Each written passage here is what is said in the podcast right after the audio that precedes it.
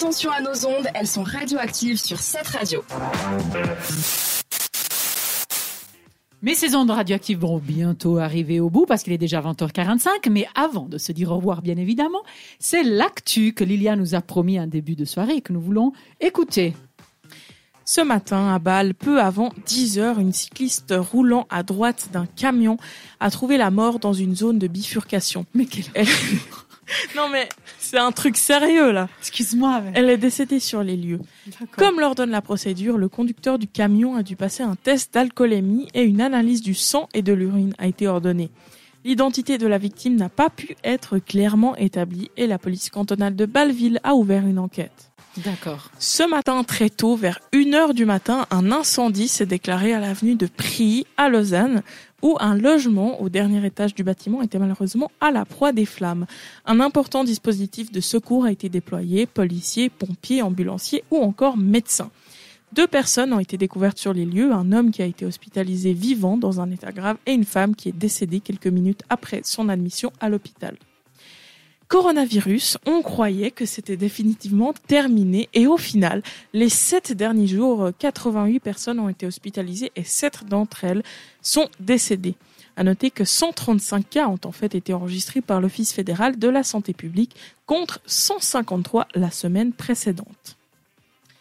Une actu un peu plus positive, le centre, le centre de jeunes OAC, je sais plus trop comment on dit ça, bref, situé à Kusnacht, ouais, dans le canton de Schwyz, va organiser en mai une activité très challengeuse, ça se dit.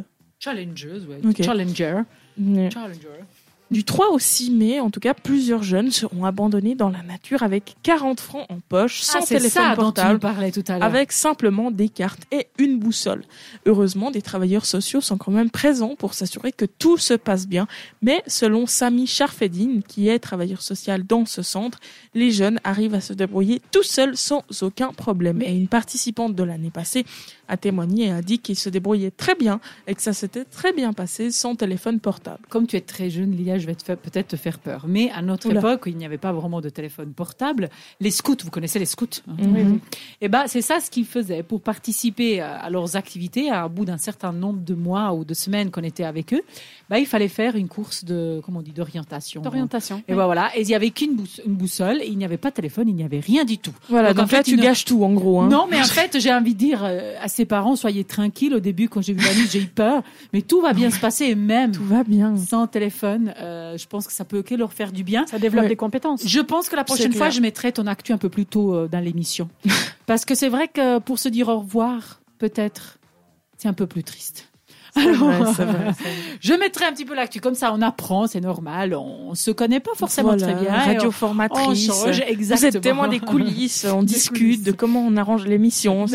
Mais c'était très intéressant et on va quand même se dire au revoir avec un grand sourire. Tout de suite, après un tout petit peu de musique, tout de suite Dua Lipa avec Levitating sur cette radio. Radioactive, c'est aussi une émission interactive. Suivez-nous sur Instagram.